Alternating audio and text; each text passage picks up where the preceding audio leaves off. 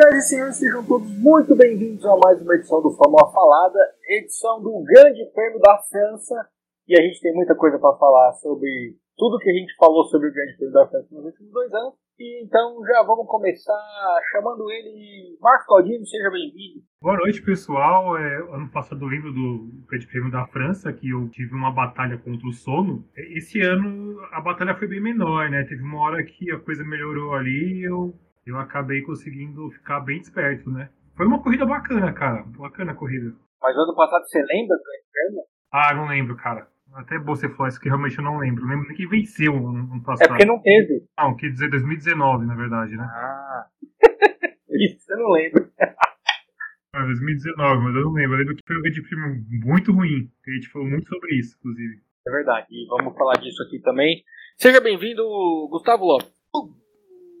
Boa noite, boa tarde, bom dia, Edmundo, Marcos e a todos que nos acompanham. Um grande prêmio para provar, mais uma vez, que todas as nossas convicções estão suscetíveis a estar completamente equivocadas. A gente passou dois anos falando que o Grande Prêmio da França não tinha solução e ele teve. Vamos aos comentários. Eu vou falar um negócio. Se você, ouvinte, escutou a gente aqui falando que o Grande Prêmio da França ia ser e acreditou, tem feito pra você, porque a gente cansou de dizer que tudo que a gente fala aqui que vai acontecer, não acontece. O Edmundo, mais um erro é a gente fica aqui alertando a nossa audiência semana a semana de que eles não devem se pautar pelos nossos comentários. Se as pessoas, depois de tanto tempo, continuam acreditando no que a gente diz, elas precisam de um profissional da psicologia. Tá aí a gata que não deixa a gente mentir, né? Que ela já está aí concordando Isso que eu ia falar, tem uma gata aí. Exatamente. Não, o engraçado é que assim, ela tava lá fora. A gente falou, vamos gravar. Na hora ela começou a arranhar a porta. A audiência é cativa. Sem ela esse programa não existe. A gente ficou esperando ela chegar, na verdade. Ah, com certeza. É impressionante que minhas reuniões também no trabalho não existem sem ela. já manda um invite já com ela no, já, já com ela junto. Já. Ela gosta da sua voz, o Gustavo, você não conversa mais com ela. Então é a única oportunidade que ela tem de te ouvir. Ela sabe disso. Infelizmente eu converso muito, eu acho que esse é o problema, Edmund? Vamos deixar o gato pra lá, que quem sabe um dia a gente monta um podcast de pets. Grande Prêmio da França, prova. Olha, eu confesso que eu não estava esperando essa porrada de automobilismo que tivemos esse fim de semana. Até porque foi uma porrada mesmo. Esse fim de semana, o pessoal que faz calendário de prova, acho que eles não se conversam, né? Porque essa semana teve quatro corridas da Stock Car, duas da Fórmula E, Indy, MotoGP e Fórmula 1. Eu tô sendo convidado a me retirar aqui de casa já, depois desse fim de semana. Mas é um convite também que geralmente ele não vem com muita amizade, né, Edmund? É um convite que ele vem na base da porrada.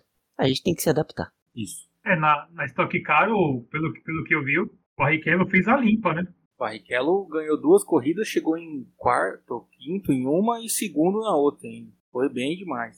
E na prova 1 de hoje, domingo, ele fez ainda pole position, ganhou a corrida e volta mais rápido. Foi, mandou ver. É o Barrichello, né, cara? É o Barrichello. Vamos falar de Fórmula 1. Este ano, primeira coisa que eu acho que eu quero dizer, a gente sempre fala da nossa audiência no final dos programas, mas hoje eu quero falar no começo que a gente tem uma audiência qualificada, qualificada no nível de é pouca gente, mas são pessoas que são muito importantes, né? E eu não sei a maioria das pessoas que nos ouve, mas uma delas hoje eu descobri que é o Sérgio Maurício, porque pelo tanto de coisa que ele discordou da gente no ar, ele tá ouvindo, não é possível. Quantas vezes ele falou, tá vendo vocês aí que ficam falando que a prova do Grande Prêmio da França é chata? Aí pra vocês, eu senti que era pra gente. Engraçado, que eu também senti a mesma coisa, cara. É, são os, os detratores, detratores, o Edmund. O pessoal que tenta desqualificar o nosso trabalho. Que no, no caso hoje ele tava com a razão, né? É, tava, foi uma boa corrida, é, mas eu acho que o que deixou a corrida legal mesmo foi a disputa da, da Red Bull com a Mercedes, né? Temos quatro pilotos da, das equipes ali na frente, eu acho que isso foi bem emocionante, né? Sim, a prova de hoje foi muito boa, mas muito boa mesmo. E aí a gente tem que dar o braço. Quer dizer, dar o braço a torcer não, porque a gente aqui falou que a culpa dos grandes prêmios na França serem ruins eram dos carros e não da pista, né? Eu até falei aqui que teve corrida boa de da, da Eurofórmula lá em Paul Ricard, teve outras corridas de categoria de base que tinham sido boas, que o problema não era a pista. Eu defendi aqui o circuito de Paul Ricard, então não vem agora falar que a gente ficou falando mal da pista não. Agora não adianta mais tirar da reta, né, Edmur? Agora já foi, né? Não, eu tô defendendo o nosso programa como um todo. A gente falou isso aqui na semana passada, inclusive. No decorrer do programa também tem algumas críticas para poder falar com o pessoal da Band, mas isso a gente vai falar mais pra frente. É, mas a corrida foi boa, a corrida foi movimentada, a corrida teve disputa até faltando duas voltas, coisa que na Fórmula 1 em qualquer pista é muito raro, né? Vamos combinar. E aí é uma corrida que a gente não estava esperando muita coisa. E nos entrega essa emoção teve ultrapassagem na pista, teve briga de estratégia, não teve um acidente assim, né? Que é o que o povo gosta de ver. É legal ter acidente? Não é, mas gosto, o povo gosta de ver, a gente sabe que gosta. O que mais que teve? O Charlinho passando vergonha, teve passão do Ricardo no Alonso, teve bastante coisa. Oi? Ele passou também sem querer, foi nem um, um passão, e passou. Ah, sem querer. Senhora, sem querer. Ele falou, é. eu nem queria. O Alonso que parou, eu não tive. Foi igual a ultrapassagem do Schumacher no, no Barrichello. Exatamente. 2001, né? Áustria, né? Exatamente. Foi sem querer. Isso aí acontece, né? Acontece nas melhores famílias. Falando de ultrapassagem, o, nosso amigo lá, o querido amigo lá, que é sensacional, gosto muito dele, aliás, todos, todos nós gostamos dele, que é o Nikita Mazepin. Ele quase jogou o Schumacher pra fora, hein? Ah, a gente adora ele. É, a gente, toda vez que a gente vê ele, é. o Mazepin na na pista a gente tem desperta emoções que a gente nem sabia que a gente tinha. Exatamente. Olha, sintonia desse programa. Inclusive, fora o fato dele ter, de novo, que na semana retrasada, no último Grande Prêmio, ele já tinha feito isso com o Schumacher. Daí o Schumacher reclamou, falou que esperava que ele fosse punido se fizesse de novo, daí ele foi lá e fez de novo. Pô, é pra mostrar pra você que eu não tô nem aí. Fazia na Fórmula 2 vou continuar fazendo. E que não vai ser punido, né? Exatamente. Só que vamos combinar que o Schumacher também não pode ficar tomando pau dele toda a corrida, né? E aí parece jogo de perdedor. Acaba até com o nosso argumento, né, Edmundo? A gente falou que o, o Mick Schumacher não tinha chegado na Fórmula 1 só por causa do sobrenome e que o Nikita Mazepin seria um... ele andaria para trás, né?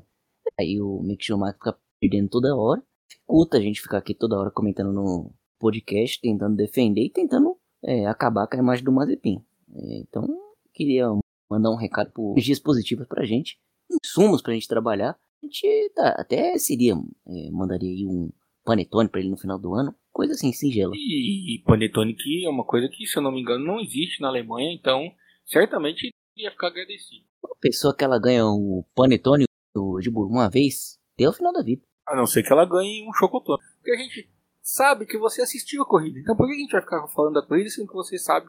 Você sabe que o Hamilton perdeu, você sabe que o Bottas ficou muito bravo, você sabe que o, Verstappen ganhou, que o Pérez foi pro pódio de novo. O que mais que você sabe que você deveria saber? Que o Norris foi muito bem e o Ricardo deu um passão no Alonso. Isso aí a gente já comenta, a gente comenta tudo isso aqui. Agora, é, dificuldade de você diferenciar um panetone com chocotone, pouquíssimo podcast consegue discutir isso com tanta leveza assim. Aliás, foi uma, uma ótima corrida das duas McLarens ali, né? O Ricardo, ele estava sofrendo muito nas últimas corridas e ele conseguiu ali pro, pro Q3 e fez uma boa corrida, ultrapassando, eh, forçando, botando-se o Ricardo de outros tempos, né? Porém, ele ainda tá um pouquinho, tá, tá atrás ainda do Norris, isso não é bom. A ele, no caso, né? Apesar de ter largado melhor do que o Norris, ter pulado na frente dele. É. Mas depois eu tive a sensação que o pneu dele acabou antes.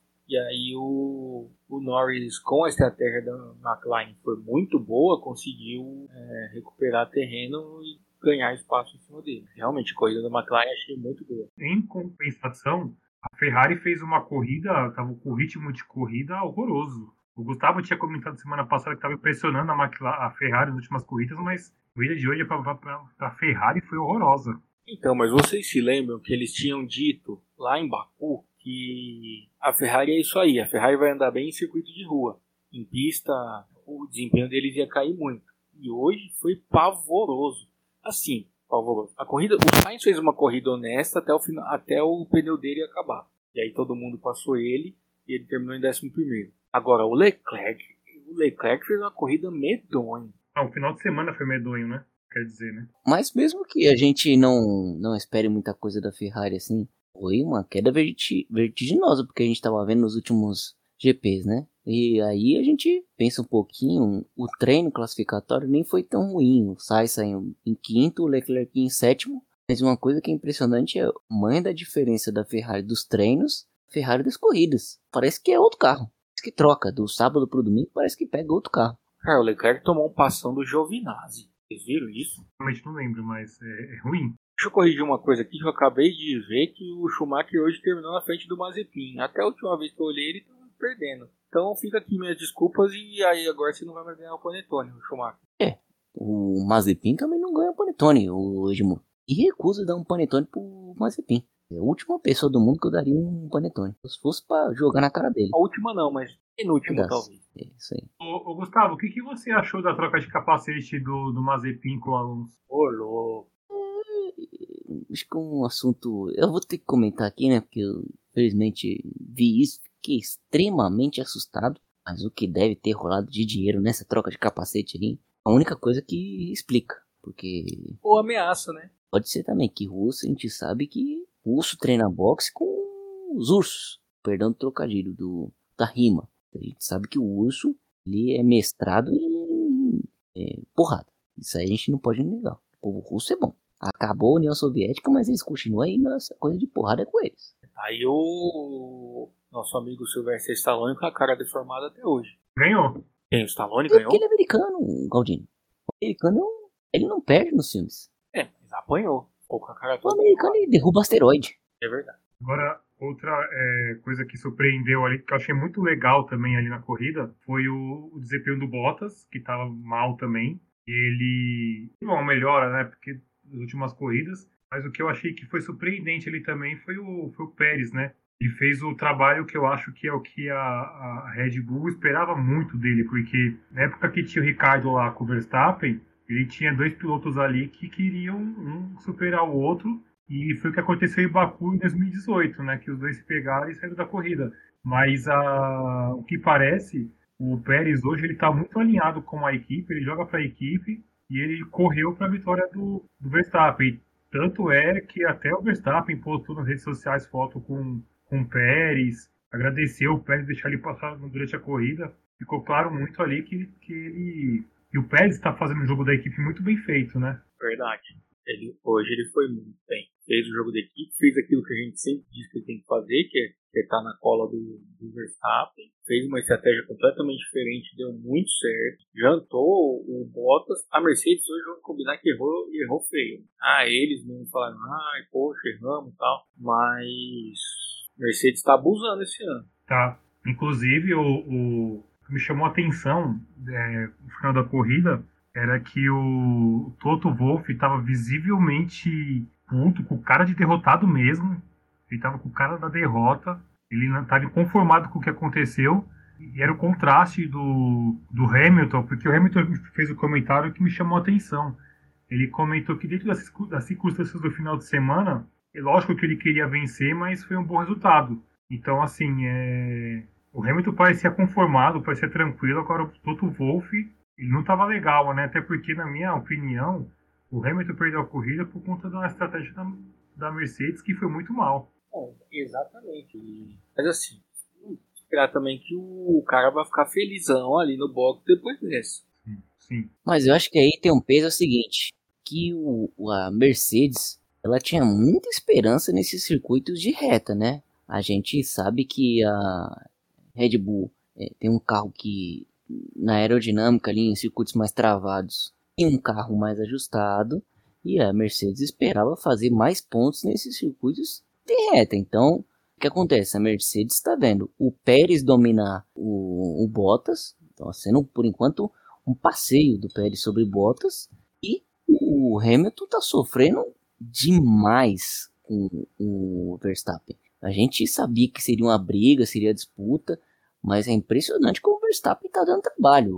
Hoje foi uma amostra que o Verstappen mentalmente é, seria um Verstappen que poderia é, cometer um erro antes de passar o Hamilton, é, se afobar ali na hora da disputa, mas não, foi um Verstappen que chegou, colocou o carro do lado tanto contra o Bottas quanto contra o Hamilton, quando ele chegou ele passou, não teve conversa, botou o carro e passou. Sei que a gente está falando de pneus muito mais gastos da Mercedes, mas me impressionou. Mesmo assim, me impressionou a vantagem que o Verstappen tinha eh, nas retas pro Hamilton e pro Bottas. Impressiona até porque o Verstappen estava com um pneu mais novo, mas era um pneu mais macio e não era tão novo assim. A Red Bull parou muito cedo. A Red Bull parou com 33 voltas, faltavam 18 ainda para o fim da corrida. Ou seja, quando ele faltou, quando ele chegou no Hamilton, aquele pneu era um pneu médio de 16 voltas já. Era um pneu que já estava muito desgastado. E o Hamilton com um pneu duro,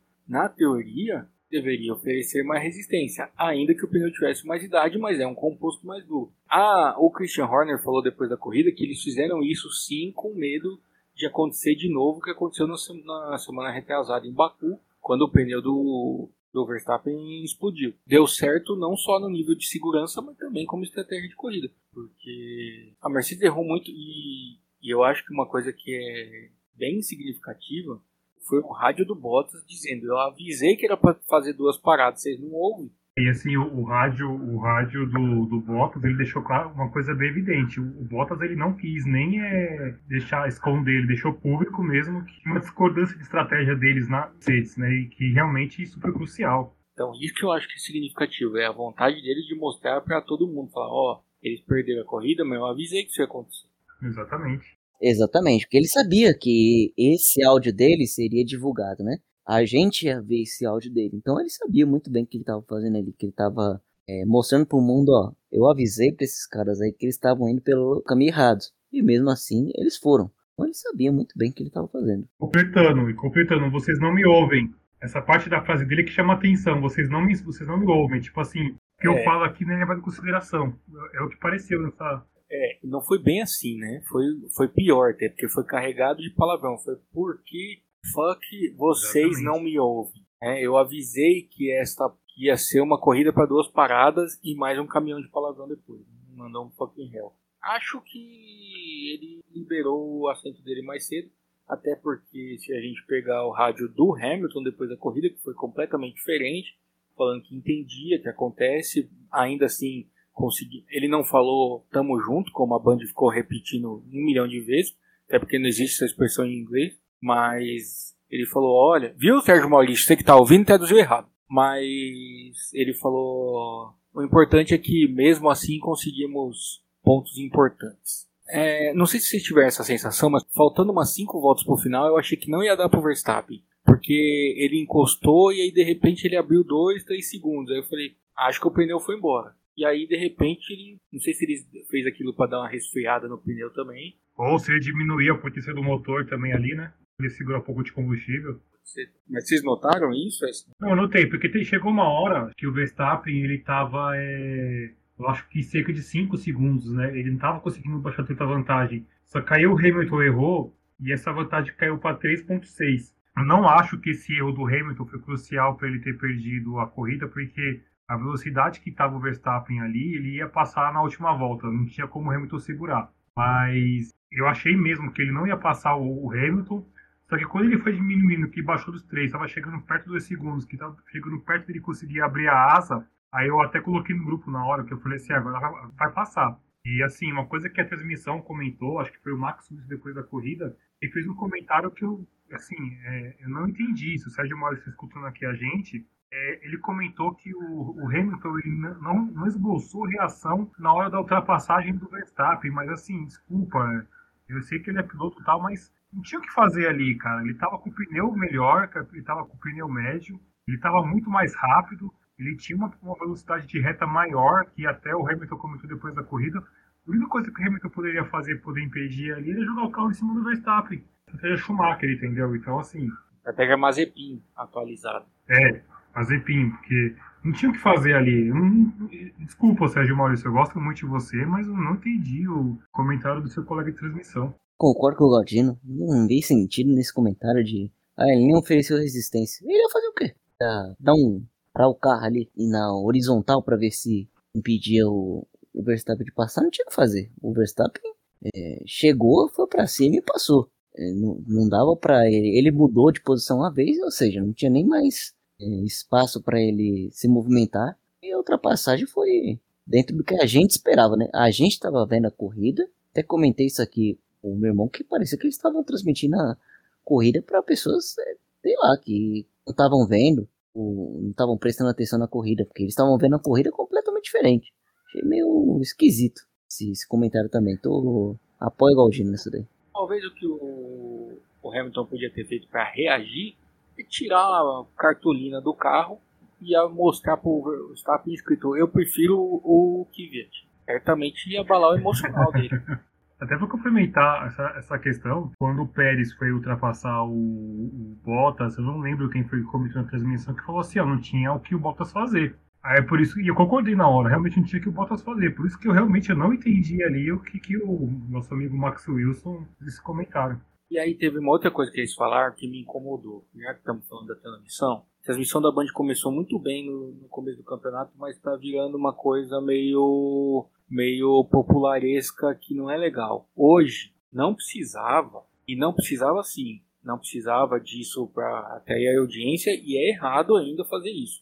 Ficar falando que o Verstappen é uma parte brasileiro, porque ele não é. Isso é enganar o povo. Ah, o, o, o, o Verstappen é um, no pódio é um pouco de Brasil no pódio porque ele passou as férias no Brasil? Não, né? Porque a namorada dele é filha de um brasileiro? Não, né? É namorada dele. Fosse nada a ver, né? É o caso do Morbidelli, que a mãe é brasileira, o cara corre com a bandeira do Brasil, beleza. Mas o cara namora uma mulher que o sogro do cara é brasileiro, sabe? E aí ele passou as férias. Pô, então eu sou um Tem a cidadania. uruguaio, porque eu, uma vez eu fui pro Uruguai e fiquei três dias. Imagina a galera que fica indo toda semana para fazer compra no Paraguai. Então o cara não sabe mais de onde ele é. É, até porque no passado o, o Verstappen já deu declarações não muito amistosas com o falando do Brasil, né? Tá aí, quero ver ele ser cobrado disso, né? No âmbito familiar. Eu não sei que ano que foi, 2016, eu acho. Teve alguma questão com o Verstappen com o Felipe Massa.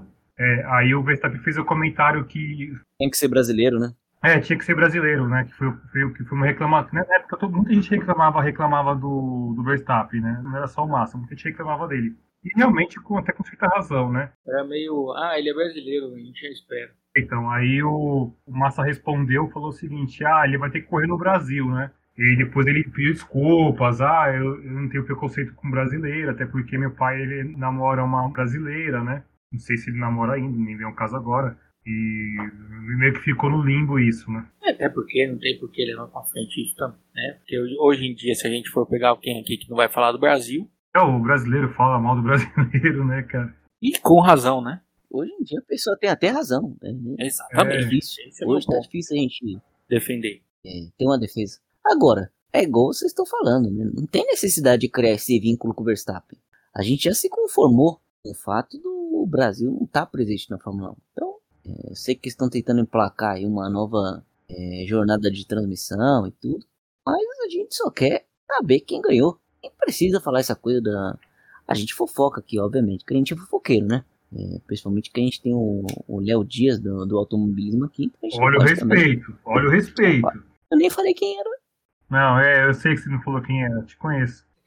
Mas, enfim, apesar de ele já tá se defendendo. É porque, eles, mesmo eles falando isso, eu vou continuar torcendo pro Hamilton. Eu fiquei triste que o Hamilton perdeu, cara. Então, assim, fazia tempo que eu não torcia tanto pro piloto como torcendo pro Hamilton. Ele nem brasileiro é. Só pra avisar os amigos. Até o fim do ano, o Galdino tá falando que o Hamilton é maior que o Senna. Não, aí também calma, né, gente? É, falando em fofoca, esse negócio que a Band tá tentando fazer é porque o slogan da cultura é maravilhoso porque eles transmitem a Fórmula Indy e a Fórmula E. E ambas têm brasileiros. E aí o slogan da, do automobilismo na TV Cultura é Aqui tem Brasil na pista. E a Band não tem como retrucar. Porque não tem na Fórmula 1, não adianta. Mas é, fica uma coisa também meio quinta série isso aí, né? Ah, e a provocação pra carne comercial, ah, a Band provocando a Globo. Pô, cara, é muito quinta série isso também, né, cara? Vamos combinar. Mas é o que dá audiência, é um negócio. Ah, mas ainda acho quinta série.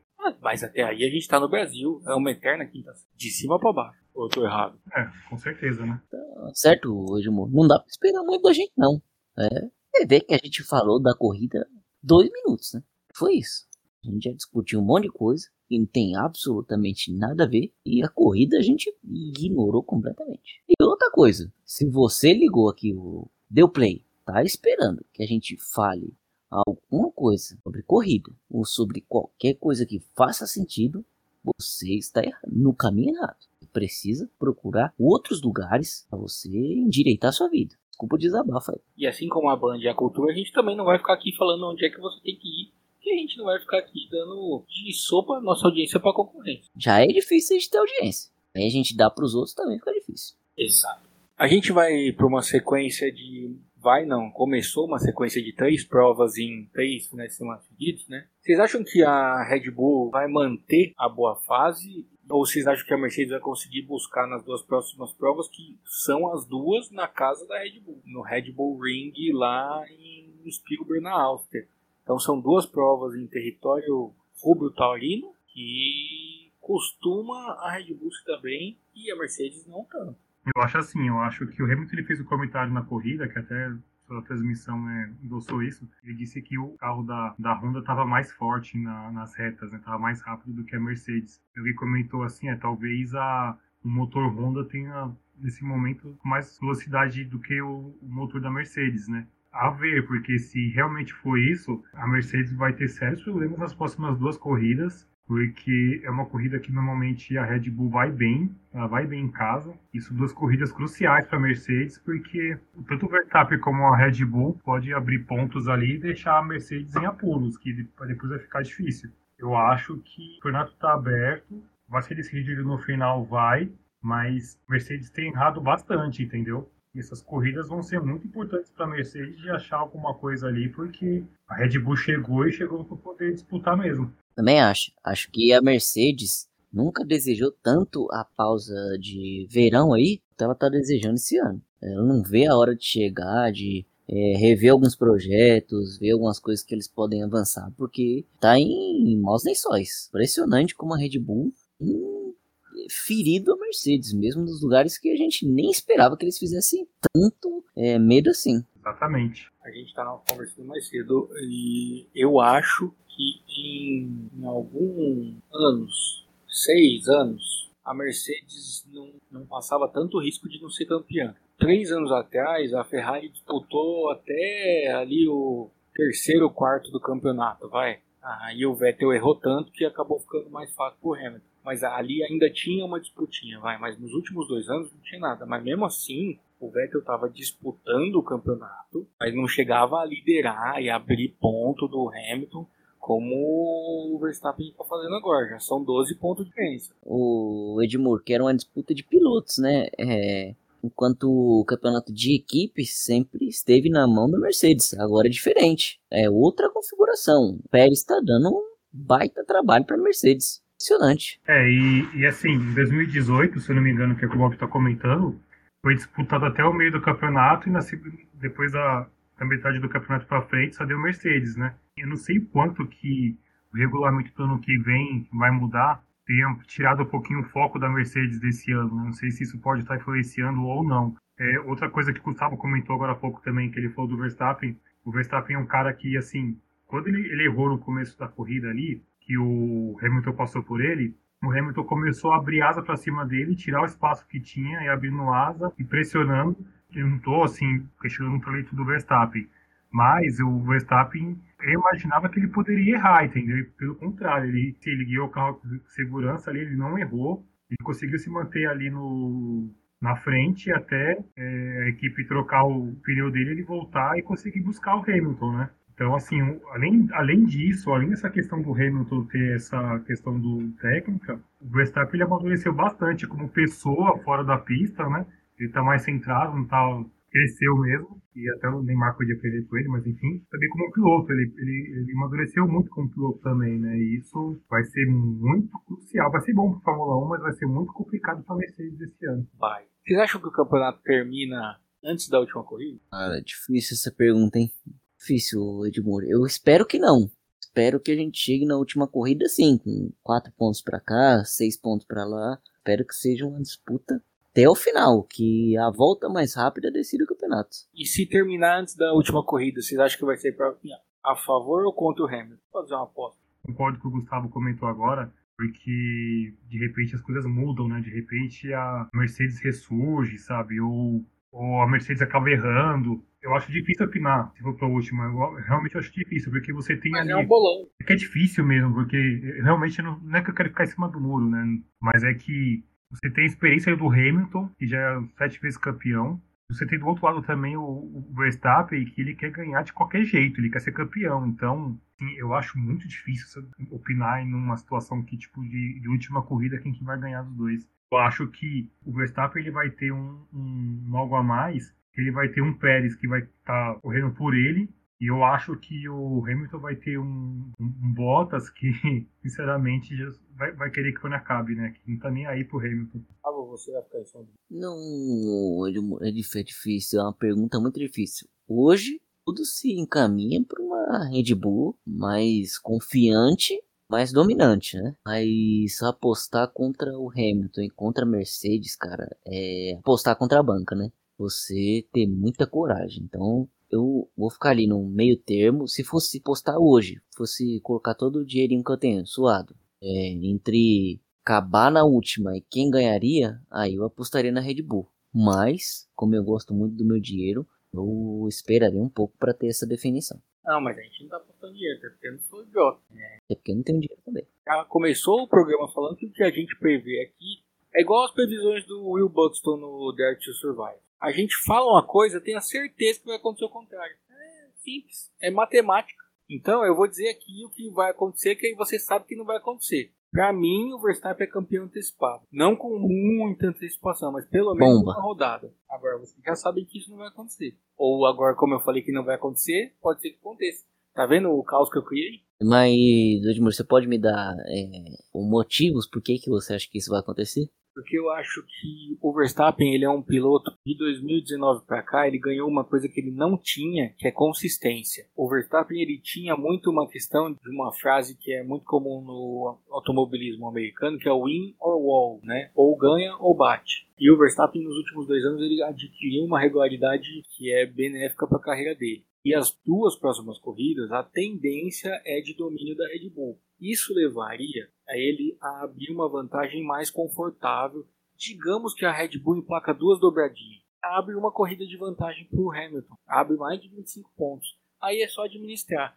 Fora isso, o carro da Mercedes esse ano tem sofrido um pouco mais do que o da Red Bull em dois pontos que eu acho cruciais para o campeonato. Um é velocidade, afinal de contas é uma corrida de carro, e o segundo é confiabilidade. O carro da Red Bull não quebrou. O motor da Honda não quebrou. Enquanto a Mercedes tem tido muito problema, especialmente em treino. E aí afeta o desempenho, porque eles não conseguem treinar tudo. Então, acho que isso vai ser fundamental num campeonato longo como o da Fórmula 1. Não é a minha torcida, pelo amor de Deus. Não estou falando aqui que eu estou torcendo pro Verstappen. Todo mundo sabe que é praticamente unânime que entre o Verstappen e o Hamilton, a gente aqui nesse, nesse podcast prefere o Hamilton. Eu preferia ver outro piloto campeão para ter mais graça no campeonato, talvez, sei lá, um carro da McLaren, né, um outro piloto da vida, talvez. Né. Mesmo o Ricardo? Cara, o, o Ricardo campeão ia ser uma baita história para a Fórmula 1. Não tô falando que eu ia torcer, eu ia torcer pro Norris.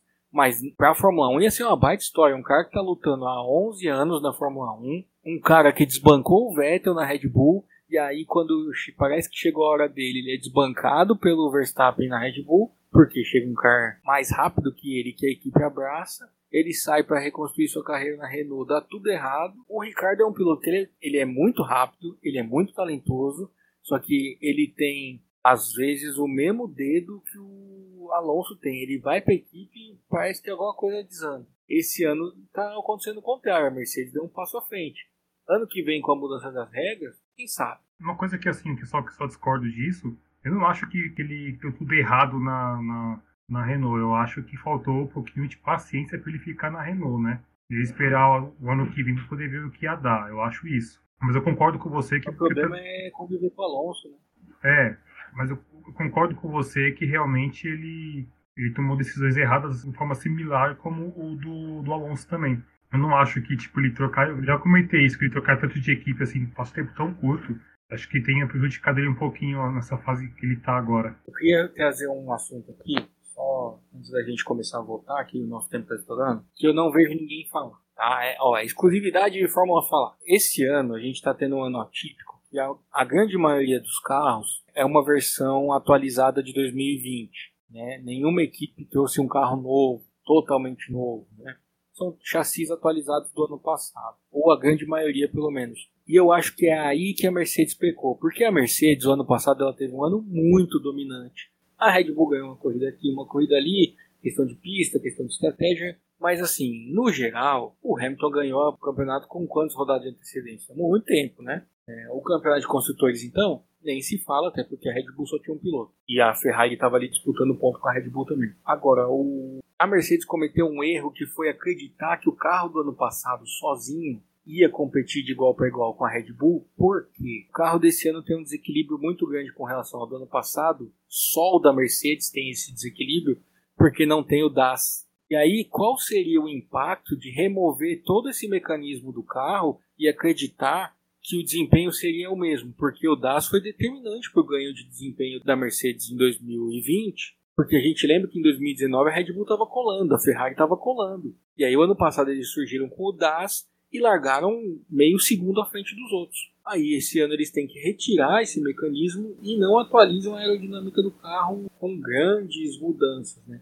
Talvez nisso a Mercedes tenha pecado. Faz muito sentido isso aí, Edmur. É uma via de, de pensamento. Por que, que os outros não mexeram tanto? E chegaram tão perto da Mercedes, principalmente a Red Bull. E por que, que a Mercedes parece que não saiu do lugar? Não tem tantas ideias quanto a gente imaginava que tinha, né? Exatamente. Eu acho significativo pelo fato de ser a única que tinha isso, né? É, além disso, assim, é, talvez a, a Mercedes tenha focado mais em 2022 só vou acrescentar é por conta desse desempenho da Mercedes, né? A gente até comentou no primeiro podcast. A Mercedes começou o ano, assim, com alguns problemas no teste pré-temporada, né? Só que começou bem nas corridas, né? Começou ganhando algumas corridas, né? E o que tá aparecendo é que o desempenho da, da Red Bull, parece não, o que tá acontecendo no desempenho da Red Bull, ele tá chegando ali a superar a Mercedes, né?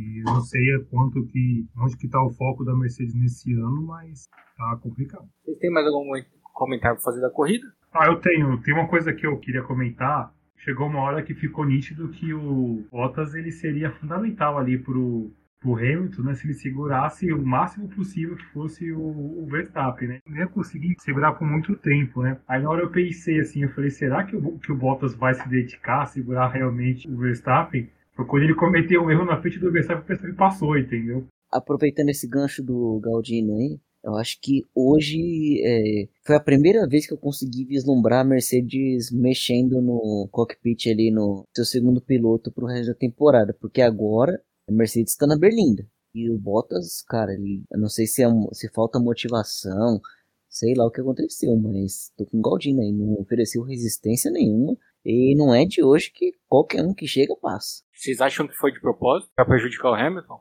Não acho que foi de propósito. Eu acho que ele realmente não se esforçou. Ele falou assim: eu vou ficar aqui, sabe? Ele não se esforçou, entendeu? Então, pode até ter sido, que não dá pra, pra poder falar ele realmente ele fez de propósito, mas eu acho que ele não, se, não fez muita, muita, muita questão, entendeu? Eu concordo com o que o Gustavo falou agora. Se eu fosse o Toto Wolff ali, eu pensaria como a Red Globo fez com o Faustão, entendeu? Se realmente ele sentir que pode ter sido isso, será que não vale a pena tipo, colocar um piloto para ele, ó, você vai vir agora, só que a sua missão esse ano é pontuar e ajudar o Hamilton a ser campeão. A gente precisa disso. A gente precisa de alguém que faça o que o Pérez está fazendo na Red Bull, entendeu? Eu acho realmente que o, o Bottas não vai cumprir. Eu acho que pode chegar uma corrida do Bottas estar tá em primeiro, o Hamilton segundo, e o Bottas falar assim, ó, dane-se, sabe? Eu vou ficar aqui primeiro e já era, acabou, entendeu? Eu acho que é um risco que talvez a Mercedes esteja, esteja assumindo e possa estar tá pagando no final do ano, né? É, Pode ser. É que assim, é, para mim, falar, ah, o Bottas não ofereceu resistência nenhuma. E sendo que aqui a gente acabou de falar que o a Band estava errada por falar que o Hamilton não ofereceu resistência também. Não tinha muito o que ele fazer, o cara não tinha mais pneu. Ele parou antes do Hamilton, inclusive. Não, não tinha. Não, eu concordo, só que eu acho que ele cometeu um erro na hora crucial, entendeu? Mas, o Galdino, o Bottas, quando o Hamilton tava dando pressão nele, 3, 4 anos atrás, ele errava toda vez que alguém tenta ultrapassar o Bottas, ele, ele erra. Isso é, é do Bottas. Ele não consegue lidar com alguém tentando passar ele. É o jeitinho dele. E eu, sinceramente, eu não confio. Ah, realmente ele errou, porque ele realmente errou, mas assim, eu não apostaria nisso não. Você acha que ele errou de propósito? Não tô falando, falando, tô falando que eu não coloco a mão no fogo. Eu ficaria com aquele desconfiança ali, não tô dizendo que ele errou de propósito. Eu só achei esquisito ele errar na curva ali. Tá, ele podia passar na próxima reta, podia, mas eu achei que o erro foi bem na hora certa que o Verstappen precisava. Não sei, eu acho que o problema dele é outro, é a habilidade. Ele tem esse probleminha na cabeça dele, que ele acha que ele é melhor que os outros, e a gente sabe que não é. Ele só tá lá porque a Mercedes não tinha pra onde correr quando o Rosberg saiu, e por aí vai. Mas enfim, vamos dar uma notícia aqui. falando em mercado de piloto, essa semana surgiu no site Grande Prêmio que o Bottas está negociando com a Alfa Romeo. Ele desmentiu, inclusive. Ele falou que ele ainda não sabe o que vai acontecer na Mercedes. Mas, falando em mercado de piloto, o Ocon renovou até 2024 com a Alpine. Então a minha teoria de que o Gasly ia para a Alpine foi pro Bejo. Me derrubou. Tá vendo como eu não posso falar as coisas? Eu tenho que ficar quieto guardando para mim para depois falar, tá vendo? Eu sabia. Lembra o Galvão falando do Senna em 89? É a mesma coisa. Mas o Galvão, ele é mestre nisso, Edmundo. Ah, eu já sabia. Ele, ele disse. Edmundo, agora, outra, outra vez, a gente tem que lembrar aqui que é sempre importante que a audiência não nos dê muita credibilidade. Isso aí a gente está reforçando, a gente tem que estar sempre aqui, é, reforçando esse, esse, esse comentário, essa orientação aí. Você vê que, ó, eu vou dar um exemplo do porquê que as pessoas não devem escutar o que a gente fala, em especial o que eu falo. Eu sou tão perdido que ontem eu acordei para assistir a classificação e eu tava com preguiça de sair da cama e passar lá assistir na televisão e falei, ah, eu vou colocar no celular mesmo. Daí eu liguei no Globoplay e fiquei uma cota procurando. Até eu me tocar que agora é na Band e não é na Globo, levou um tempinho. É, pior fui eu que esqueci, né? Pelo menos você lembrou, mas foi no canal errado. Eu esqueci completamente. Depois eu vi lá, Verstappen faz a pole. Eu falei, mas como é que ele fez a pole se não teve treino? Descobri que tinha tido. Ah, não, mas eu vi nas redes sociais que a transmissão ia começar às 9h30, aí o 9h15 já estava já preparado. Bem, olha só, temos um exemplo. Você podia fazer isso também com o podcast, Aldi. Ah, mas hoje eu cheguei no horário, né? Isso, isso você não comenta, né? Quando eu, quando eu que chego no horário, você não comenta, né? Sabia. Não, eu falei hoje que a gente atrasou por causa da gata do Gustavo, a gente ficou esperando ela. Por um acaso, o Gustavo tava junto com ela também. O tratamento comigo é diferente, mas beleza. Não, não é verdade, é carinho. Vamos passar rapidinho. Hoje teve Indy também, é, aliás, teve Fórmula E ontem e hoje. O brasileiro Lucas de Gassi venceu depois de uma punição para Pascal Verlaine. A equipe do Verlaine tem umas coisas fora da Fórmula 1 que é absurdo. Os caras esqueceram de declarar os pneus que eles iam usar para corrida. Olha o tamanho do, da cagada, falar português claro. E aí eles foram desclassificados na última volta e o de Gassi ganhou. E hoje Brasil, ganhou. Brasil. Galdino vai dar pulo agora. E hoje na Fórmula E ganhou o Eduardo Mortara. Você acredita, Galdino? De Venturi. Eu acredito, cara. Eu acredito. Depois que ele deu aquele. Na verdade, eu, assim, eu acho que eu vou causar uma polêmica, mas eu vou falar. O Eduardo Mortara foi o piloto que fez o Felipe Massa sair da Fórmula E. Por quê? Porque o piloto ele tem que superar o piloto de equipe. Se esperava do, Massa, quando ele estava na Fórmula E, superar o Eduardo Mortara. Ele fez isso na primeira corrida, mas assim, verdade. na vida dele na Fórmula E, o Eduardo Mortara foi mais rápido que ele, entendeu? Não é nem polêmico, Galdino. Você ficou aqui batendo nessa tecla há muito tempo. Lembro de você falar que ah, tinha muita expectativa do Massa na Fórmula E, que era um medalhão e tal, mas a gente sempre batendo nessa tecla aqui. Lembro da gente discutindo muitas vezes que o Mortara ele foi mortal é, no duelo com o Felipe Massa. Sim. Trocadalho. Ah, vamos lá. Nem sei pra onde eu vou depois dessa. Então o Mortara venceu, aí os brasileiros foram muito mal nessa prova. E teve Indy também, na Indy, mais uma zica danada da Penske. Penske tá sofrendo, não ganhou nenhuma prova no ano. E venceu o Alex Palou de novo, reassumiu a liderança do campeonato. E isso depois que o, o Neil Garden, que liderou a prova inteira, faltando cinco voltas pro final, teve uma bandeira amarela. O Neil Garden não conseguiu engatar a sexta marcha nunca mais, caiu pro fim do grid na relargada e ficou sem a vitória. Mais uma vez a Penske, que agora é dona do campeonato, sem vitória no ano. O campeonato vai ficando ali para ser disputado mesmo entre o Palu, o Pato Ward e o Scott Dixon, que também não tem vitória esse ano. Vamos falar, vocês assistiram alguma coisa além da Fórmula 1 hoje? Não. Fantástico conta? Não. Então não. Tá brincando, né, né, Gustavo? Nem o Super Dança dos Famosos sem o Faustão. Cara, eu vou falar uma coisa pra você. Fora a Fórmula 1, eu consegui assistir 5 minutos da, da partida do Portland na, na NBA mais cedo. 5 minutos. Muito bom. Que o Portland tá eliminado já tem quase um mês, né? Mas tudo bem. Eu não consegui ver o jogo do São Paulo que eu dormi. Enfim, então já que vocês não assistiram, vamos dar nota só pra Fórmula 1 e por aí vai. Eu queria só deixar um recado aqui, e aí essa é uma previsão que eu acho que vai se concretizar, hein? O Grosjean, anotem, o Grosjean vai ganhar a corrida na Índia ainda. Não esse ano, talvez, mas eu acho que ele vai seguir um caminho parecido com o Takuma Sato. Piloto que tinha fama de só bate-bate na Fórmula 1, consegue um pódio aqui, um pódio ali, o Grosjean conseguiu alguns pódios mais até que o Sato, mas ele tem feito corridas muito boas na Índia, hoje ele fez uma corrida bem boa, Anotem, Grosjean vai ganhar a corrida ainda. Ô, Edmur, mas até agora ele tem ido muito bem nos treinos, tem sofrido com o ritmo de corrida, né? Mas a prova hoje dele foi boa. É, também acho, pelo que a gente tá vendo aí, é bem capaz dele fazer uma, uma gracinha e não me surpreenderia se fosse esse ano, não. É, mas assim, vamos deixar uma coisa bem claro. A gente combinou que o prêmio Grosjean vai ser prêmio Grosjean independente do que aconteça. Sim, ele pode ser tricampeão da Indy, vai chamar para Exatamente, exatamente. Mas não tem por que mudar, é uma homenagem. Até porque o, o prêmio Grosjean se chama prêmio Grosjean porque ele é o único piloto que botou os ladrão para correr. Exatamente. Eles esquecem disso? A gente não esquece. Ah, tenho, eu tenho absoluta certeza que se o Grosjean tivesse envolvido na caça desse, desse moço de, de Goiânia aí, já tinha achado. o Grosjean, ele tem muita habilidade, é, experiência, o Galdino. Cara, eu tava pensando aqui, será que a gente botar ele pra derrubar uma certa pessoa, ele derruba? Olha, eu acho que no caminho que a gente tá indo vai a tentativa. Qualquer coisa vai.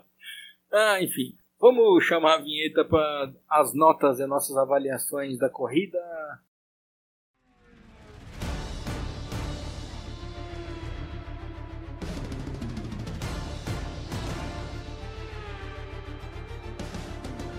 Vamos começar com a nota da corrida, então, para saber o que vocês acharam da prova. Marco Aldino, senhor. É, eu, cara, eu vou dar uma nota 6 para a corrida. Não lembro qual que foi a volta que eu dei no passo da corrida da França, mas eu vou dar um nota 6. Ele foi baixo. Eu vou dar uma, uma 6, tá bom. Você acha 6 alto? A França eu acho. Você quer justificar? Eu tomei um susto agora, confesso. Não, porque a França não é aquelas coisas boas, né? Então, assim, eu acho que as notas que eu dei no ano passado foi menores. Isso vai um 6. Entendi. Gustavo?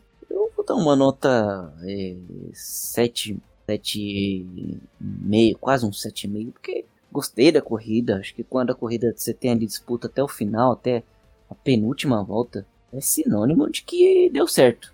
E ainda mais que aparentemente a, a fornecedora de pneus aí, que eu também não vou ficar divulgando aqui quem é, não sabe absolutamente nada sobre previsões né? Eles estão igualzinho a gente. Quando é pra falar mal, não é propaganda, daí pode falar mal. Não, impressionante. Até hoje, eles só erraram as previsões. É, colocaram um.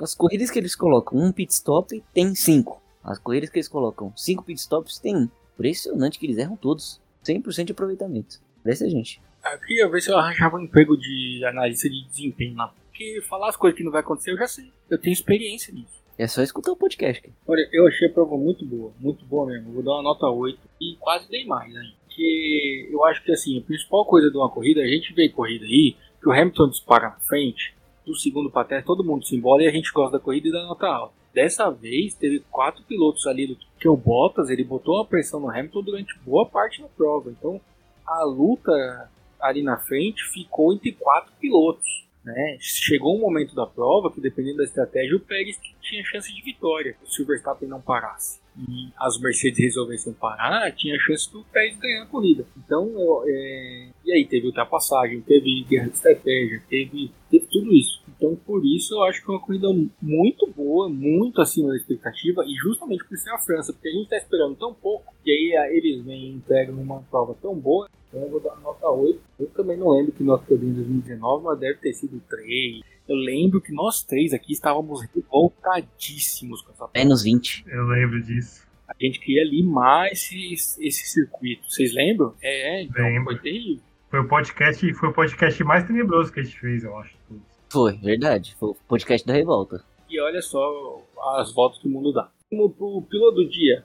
Vai lá, Galdinho. Cara, que difícil o piloto do dia, cara. É, eu não sei, eu, eu tava aqui com três possibilidades aqui, né? Várias, na verdade. Eu tenho assim, o, o Pérez, que eu acho que ele poderia ter vencido a corrida, como você disse, mas ele não venceu porque ele jogou para a equipe, nem tentou vencer porque não, jogou, não jogou para a equipe, corrigindo. Verstappen, que errou no começo, mas depois ele fez o que tinha que fazer. Os dois pilotos da McLaren, tanto o Norris como o Ricardo, e tá bem difícil votar hoje, cara, mas eu vou votar no Ricardo. O empenho dele que tava muito ruim nas corridas e pela evolução que ele teve, então meu voto vai para ele. Gustavo. Eu vou de Verstappen. Acho muito boa a lembrança do, do Galdino. Acho que a gente tem que. Te, teve outros nomes que, que poderiam ser premiados. Mas eu vou no Verstappen não, não, pela, não só pela corrida, mas pelo campeonato. Tô achando o Verstappen muito mais maduro do que eu esperava que ele ele fosse esse ano, muito mais inteligente. E, cara, ele tá sabendo jogar. E ele tá jogando contra um dos, se não o maior de todos, né? Então tá sabendo jogar e tá ganhando. Tá fazendo seus pontos e tá liderando o campeonato. Então meu voto vai nele. Eu vou votar também no Verstappen com uma menção honrosa ao Lando Norris, que fez uma prova maravilhosa, eu achei. Desbancou todo mundo que tinha largado na frente dele, fez uma prova inteligente, cerebral, e quando precisou acelerar e vir passando todo mundo, ele acelerou e veio passando todo mundo. Ele está se destacando muito já faz tempo, né? Inclusive ele está na frente, não sei se ainda está, mas até a rodada passada ele estava na frente do Bottas no campeonato. Está fazendo um campeonato muito sólido também. Mas a corrida do Verstappen Fora esse fator campeonato que o Gustavo citou, que eu concordo com tudo, o prova de hoje do Verstappen foi incrível, assim, porque ele precisou, a hora que ele precisou ser constante, ele foi, a hora que precisou acelerar, ele foi, foi uma prova muito inteligente, e um Verstappen que, alguns anos atrás, ele teria se afobado e talvez metido o carro na traseira do Bottas ou do Hamilton, e ele não fez isso, ele soube esperar a hora, né, ele erra na primeira curva, soube esperar a hora de fazer o undercut no box, que é outro erro da Mercedes. A Mercedes parou o Hamilton muito tarde na primeira parada e perdeu a posição na pista e aí ele soube administrar tudo que ele tinha de estratégia. Por isso que eu acho que a corrida dele foi muito boa. E concordo com, com vocês que teve muito piloto que foi muito bem. Adicionaria, além do Pérez e do Ricardo que o Galdino citou, o Vettel também. O Vettel fez uma bela corrida hoje apesar de não ter classificado bem, né, o carro da Aston Martin não tinha se achado nessa pista. De novo ele terminou na frente do Stroll, vindo de trás ele se recuperou bem. O prêmio Grosjean, então, o prêmio Grosjean começa o Gustavo. Ah, eu vou de Leclerc, né? Não tem como fugir muito disso. Prova assombrosa da, da Ferrari. Impressionante como caiu de rendimento durante a, a corrida. E o Leclerc não é que ele caiu, ele despencou, né? Então foi lamentável o desempenho da Ferrari, principalmente o desempenho do Leclerc. É, eu, eu sinceramente eu acho que não dá para fugir muito disso aí não, cara. Eu acho que não vejo outro piloto que tenha sido Mazepin bater em bêbado, né? Então realmente ele é fraco, mas eu vou botar no Leclerc também. A prova do Leclerc foi tenebrosa mesmo. E além da má fase da Ferrari, né, a péssima prova da Ferrari como equipe, o pau que ele tomou do Sainz. O Sainz foi 11 ele foi 16 né? O Leclerc, se eu não me engano, ele ficou atrás do Giovinazzi, ele ficou na frente só das duas Haas, do Latifi e do Raikkonen. Ele ficou atrás do Tsunoda, que tá fazendo mal demais. Ele ficou atrás do Russell de Williams. Se com a Ferrari ficar atrás da Williams de hoje, cara, é vergonha. Foi horrível. A gente não viu nada do Leclerc a corrida inteira. Você não ouviu o nome, você só viu o nome dele caindo na classificação ali do lado da tela. Então foi um negócio pavoroso. Prêmio Grosjean, eu fico até com dó do Grosjean, ter o seu nome relacionado a esse desempenho. Outra coisa que é uma vergonha pro Leclerc, a gente não espera que termine mais uma corrida de Fórmula 1 com os 20 que largaram, viu? A Fórmula 1 que deu um jeito nisso. Coloca a taxinha na pista, não sei, mas esse negócio de terminar todo mundo que largou não é legal não. A gente fica esperando que as pessoas abandonem. É até triste, né, de manter um safety carzinho. É, mas eu vou te falar, do jeito que o Verstappen estava rápido hoje, nem, nem safety car ele ia precisar, viu? Verdade. A chuvinha também caía bem, né? Chuvinha.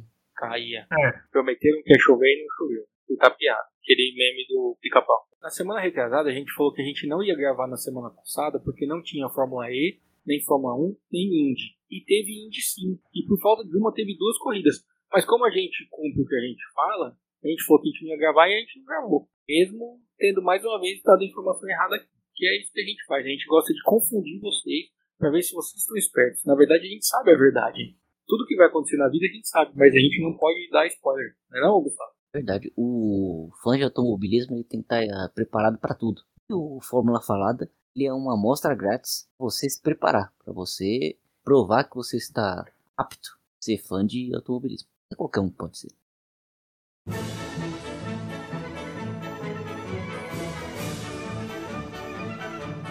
Aproveita que você está inspirado, faz a sua consideração final e o seu tchau. Uma boa semana para você que nos escutou até agora. Você é um guerreiro, como diria Serginho Pereira Nunes. Ou aqui Daniel, não sei. Mas enfim, uma lembranças para sua família e até a próxima. Dino, suas considerações finais e o seu tchau. É, agora a gente tem, graças a Deus aí, que eu gosto pra caramba, vai ter três corridas seguidas, né? Vamos lá, porque eu acho que os próximos dois capítulos aí vão ser bem interessantes para dizer como é que vai ser o resto do campeonato, né?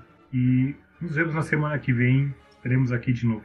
Muito bem, nos falamos na próxima semana novamente com o Grande Prêmio da Estíria, diretamente da Áustria, mais uma vez com nossos comentários precisos e que certamente vão levar você a pensar: será que dessa vez eles vão acertar? Dessa vez eles vão errar. Então, se você nos escutou até agora, muito obrigado. Sérgio Maurício, você que nos escuta, um abraço para você. É, se você quiser divulgar nosso podcast no ar na próxima semana, eu te mando uma coxinha do iFood. Só você mandar o endereço, eu, eu juro que eu mando uma coxinha, mas sem catupiry. Ah, e aos outros que estão ouvindo, vocês não vão ganhar nada. Muito obrigado por ter nos escutado até agora. Até a semana que vem, quando a gente volta para falar de Fórmula.